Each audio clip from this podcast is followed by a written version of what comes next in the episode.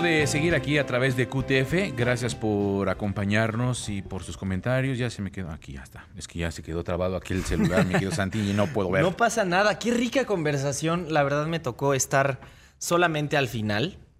Eh, no tuve mucha oportunidad de hablar porque, digo, no tengo mucho contexto en el tema del teatro. Lo he platicado con mi familia. El gusto a, a todo esto de los musicales en general lo agarré hace muy poco. La primera obra que vi fue con mis tías y, bueno, no primera, porque desde chiquito, eh, no me vaya a linchar a mi madre de, ay, yo te llevé desde chiquito, no. Pero eh, que me acuerdo bien fue la de José el Soñador o Jesucristo Superestrella, no sé cuál de las dos. José ¿Cuál? el Soñador, José el Soñador, con Carlos Rivera, que si no me equivoco también estuvo Alex Go en la producción. Sí, en efecto, no me Sí, quiero equivocar. exacto. Pero prefiero escuchar a los profesionales y aprender de eso para después armar un criterio. Y próximamente, porque sé que pronto vamos a volver a tener aquí a Alex Go, eh, sentarme tete a tete y poder platicar y preguntarle cosas que valga la pena eh, que todo el público tan inteligente que nos escucha pues pueda, pueda disfrutar. Sí, sobre todo eso. Fíjate que la, la cultura teatral es, es padre el, el- el irlo a ver. Sí es cierto que es todo, que no es tan barato a veces ir a ver este tipo de obras, pero bueno, el, el tema es ese. No es lo mismo el, el tema de la cantidad de personas que pueden o entran en una sala de teatro y la otra, pues toda la producción que se hace en torno a ello, en la escenografía, las coreografías, todo lo que ¿Y conlleva. cómo, o sea, también se me hace, bueno, me llama mucho la atención cómo inculcas esta, esta cultura, se podría decir, la cultura del teatro, a generaciones tan banales como las nuestras. La generación Z, la millennial, la, la XY, W, X. Pues es que todo eso ¿Cómo- es, cómo- es cómo- cómo probarlo. inculcas todo esto? Llevarlos. Porque estaba platicando hace poco el, el domingo con una persona que quiero mucho y que admiro, que es artista, es cantante. Y me estaba platicando cómo había evolucionado toda la industria de la música, las plataformas de streaming, cómo antes las disqueras compraban eh, el producto que hacía el cantante, les daban regalías del disco, más la promoción, y que ahorita es toda una basura y un desastre. Y llegó parte del tema del teatro, no sé por qué entró, pero entró este tema y me decían, antes nosotros salíamos emocionados a ir al cine y al teatro. Hoy en día no hay esa felicidad por salir, a la gente ya no le gusta ir al cine, la gente prefiere estar aplatanada en su casa, la gente ya no disfruta ir al teatro. Entonces, sí me llama mucho la atención cómo un eh, productor o un teatrero como Alex Go o como Mariana empiezan a llamar esta atención de los jóvenes para que podamos poco a poco, porque no creo que sea algo de un día para otro, poco a poco agarrarle este amor que tanto se les nota a ellos dos con el teatro. Fíjate que sí, es que yo lo, yo te diría allí que lo que tendría que ser, eh, lo que tendríamos que hacer, este, es llevar a los niños al teatro, específicamente a las obras infantiles, para que se sorprendan. Yo creo que una de las, de las grandes cosas que tiene el cine, para ti, para mí, para todos, los que en algún momento nos ha llamado la atención el cine, el teatro, es porque encontramos ese elemento de sorpresa, de sorprendernos de algo. ¿Te sigue de- sorprendiendo? Sí, claro, por ejemplo, o sea, yo, yo creo que sí, porque voy con esa, esa de, voy con esa forma de a ver qué voy a encontrar. Y Eso por es- eso me gusta. es O sea, ir a ver, ir a ver Vaselina, por ejemplo, y cuando hacen la escena de la carrera, me sorprende. Y digo, ay, qué padre, ¿no? O sea, ¿cómo se le ocurre? ¿Y en cómo el se cine te sigue sorprendiendo? Me sigue sorprendiendo, ¿Sí? por ejemplo, ver este- esta forma de- del el tipo de película, la forma. Y creo que nos hemos hecho más cómodos de decir, ah, pues la veo en mi casa, ¿no? Ya que la pongan en tal Y plataforma o algo así, porque estamos dejando de sorprendernos de esa Para de empezar, esa que las manera. palomitas son buenísimas en el cine. Sí, pero pues ya estás, por ejemplo, acostumbrado. O sea, yo creo que también el, el- el- el cine es por eso se ha reinventado en que ya vas y te sirven sushi, te de este, y que la copita y que bla, bla, bla, y que puedas de alguna manera disfrutar para que veas la película. Pero el problema es ese. Creo que hemos, eh, estamos viviendo tan rápido de lo que decíamos ayer, tan rápido, tan rápido, tan rápido, todo tan rápido, que ya no te sorprendes de muchas cosas. Eso, eso, yo me quiero quedar con ese comentario, se me hace muy interesante. Antes de pasar rápidamente a de tres en tres, ¿cuál fue la última película con la que te sorprendiste? Que dijiste, wow, ¿qué acabo de ver? Esa, la del padre. ¿La del padre? Híjole, sí, yo, porque además es una, es una, es una historia extraordinaria. Yo no la había visto. Desafortunadamente la vi en, en- bueno, no desafortunadamente, más bien la vi en plataforma, pues, no, no la vi Sí. en el cine.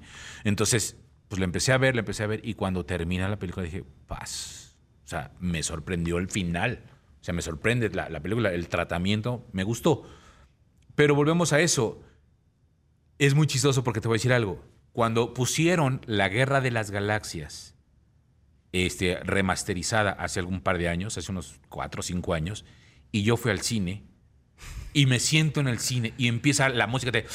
O sea, tan, tan, tan, o sea, se entiende el estómago así. Haz de cuenta que tenía siete años y yo estoy así emocionado y los de adelante de, oh, está bien aburrida.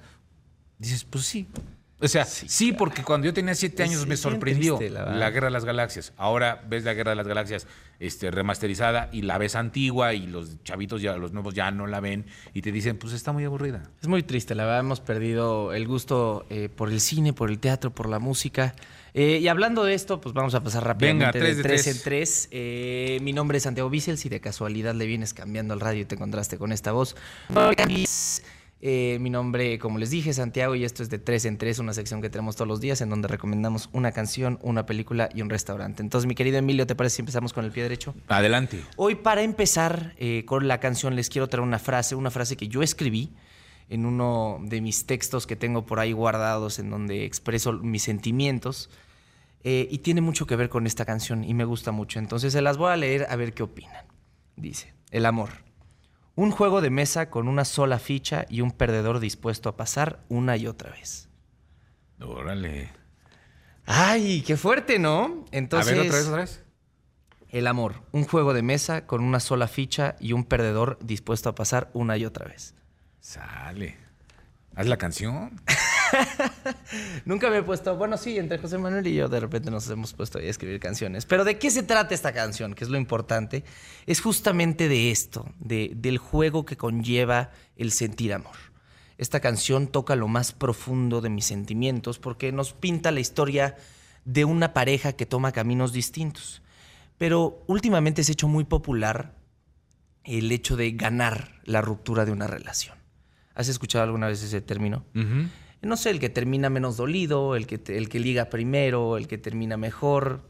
Entonces, de eso nos pinta este panorama, nos pinta a la mujer que le canta al hombre y le dice, nosotros tristemente nos amamos mucho, pero hoy en día estamos en una pelea de egos que nos va a terminar destruyendo y nos va a causar cicatrices que van a, que van a durar por siempre en nuestra vida.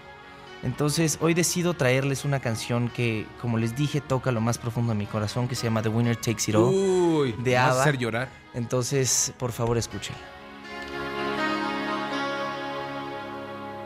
I don't wanna talk about things we've gone through, though it's hurting me. Now it's history.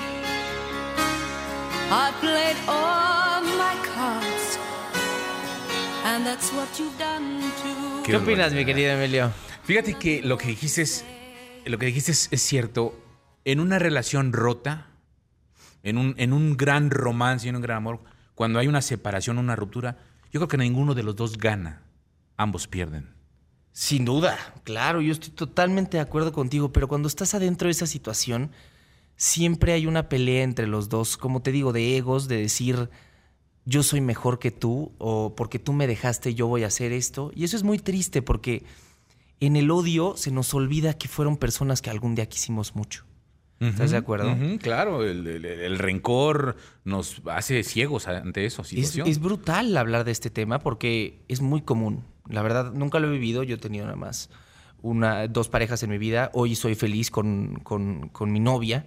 Y la verdad, con lo, que viví con la anterior, pues son cosas que viví, pues son cosas que no... Sí, pero estabas más chiquillo, ¿no? Exacto. Pues son cosas que me dirigieron a donde estoy hoy en día, pero que no fueron más que recuerdos hoy en día. Pero en el momento, pues hubo, hubo mucho rencor, ¿no? De mi parte, creo que no voy a decir que es algo que debería decir todo, hacer todo el mundo, pero apliquen el contacto cero.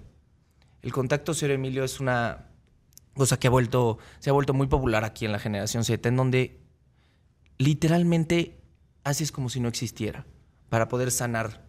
Sí, claro. Adentro de ti y ya después ves si ganaste o no.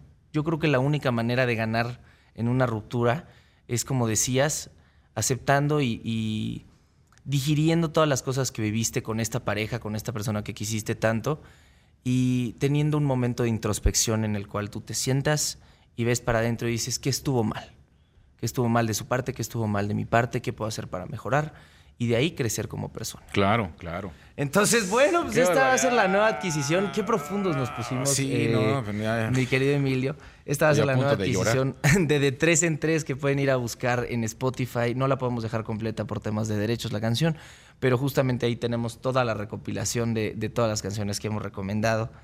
Eh, y vamos con la película rápidamente y ya no me da tiempo, va. Tienes un minuto y medio. Un minuto y medio. Eh, esta sección, como les dije, era para hace tres días que estábamos hablando justo del tema de las drogas.